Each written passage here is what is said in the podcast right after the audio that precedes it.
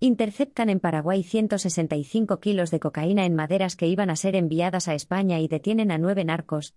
Se han llevado a cabo registros domiciliarios en distintas ciudades de Paraguay, así como en San Lorenzo del Escorial.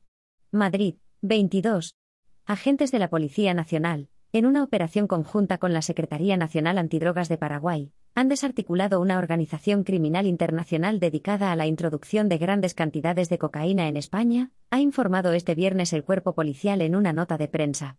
En el transcurso del operativo se ha interceptado un envío de 165 kilogramos de sustancia estupefaciente, oculta entre maderas, en un puerto privado de Paraguay, y cuyo destino final era el puerto de Valencia.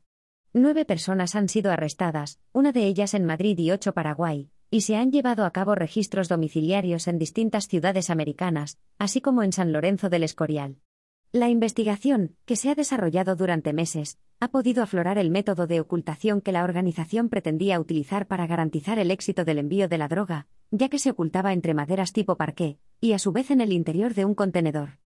Además, la empresa española encargada del transporte venía operando desde el año 2018, y había creado un tráfico empresarial que le brindaba la credibilidad necesaria para no levantar sospechas en el marco internacional. La aprehensión de 165 kilogramos de cocaína en el país sudamericano ha sido una de las mayores incautaciones realizadas en un puerto fluvial privado, debido a la inaccesibilidad de los mismos y la protección de la que gozan. Asimismo de los detenidos, todos ellos de ciudadanos paraguayos, ocho eran los encargados de la logística y transporte en su país de origen, mientras que el último, que había obtenido recientemente la nacionalidad española, era el administrador único de la empresa importadora de la mercancía donde se ocultaba la droga. De los registros practicados en distintas ciudades de Paraguay y en San Lorenzo del Escorial, Madrid, se han intervenido diversa documentación y teléfonos con aplicaciones encriptadas.